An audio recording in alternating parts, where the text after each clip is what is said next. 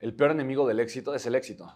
Quiere decir que si yo soy exitoso, me considero una persona exitosa, por eso a veces me puede dar miedo dar el siguiente paso, porque implica que suelte lo que ya tengo. Pero si no te atreves a soltar lo que ya tienes para obtener lo que puedes generar, jamás va a llegar. ¿Lo puedes hacer de forma inteligente? Sí. ¿Qué sería de forma inteligente? Pagas doble el precio. Pero tienes que pagar el precio de, de mantener tu estilo de vida como lo tienes con el trabajo que tienes y al mismo tiempo tienes que pagar el precio de crear algo nuevo. ¿Me explico? Pero pagar el precio significa tiempo, esfuerzo, dinero, cansancio. Estar dispuesto a darlo todo y a construir tu negocio con el mismo nivel de profesionalidad, entrega y pasión con el que tú has trabajado para otra persona.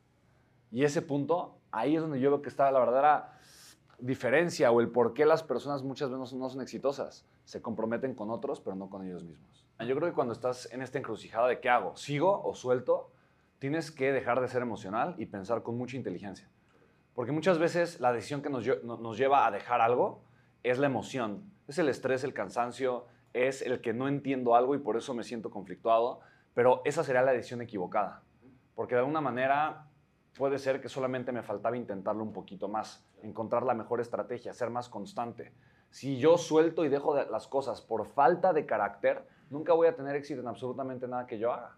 ¿Qué significa falta de carácter? Significa por falta de tener el empuje, la determinación, la disciplina, la mentalidad correcta. ¿Me explico? Sin embargo, si yo con inteligencia, sin emoción, analizo que ese proyecto no es el que más me conviene, porque no está alineado con mi propósito, porque hay un proyecto tal vez más interesante donde con menos esfuerzo puedo generar un resultado más grande, donde eh, estoy entendiendo que realmente no tenía el contexto correcto cuando tomé esta decisión y hoy entiendo que el mercado tiene necesidades distintas a las que yo estaba intentando satisfacer. Cuando yo ahora aplico la inteligencia y un análisis profundo de mi persona, del mercado y la oportunidad que estoy queriendo crecer y me doy cuenta que no estoy con la, oportunidad correcta, entonces soltar es la mejor decisión. ¿vale? Pero la pregunta aquí es, ¿con qué estás decidiendo? ¿Con la emoción o con la inteligencia?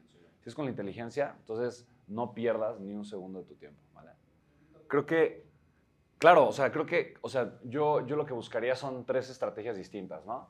La, o sea, y, todas tienen que ver con proximidad, porque creo que tienes eh, claridad, ¿no? que la proximidad es la forma para aprender. ¿no? La pregunta es cómo lo hago para estar cerca de.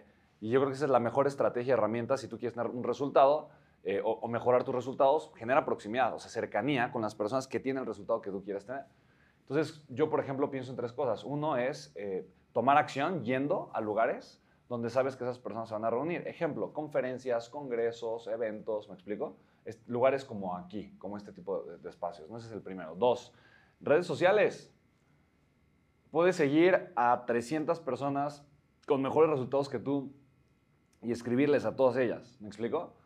Buscando hacer una colaboración, entrevistarlas o tú haciendo algo gratis para ellos, agregándoles valor, sirviéndoles de alguna manera. ¿Sí me explico? Y eso te va a abrir muchísimas puertas, ¿vale? Y, punto número tres, invierte eh, en, en, en, en cursos o en programas o en proximidad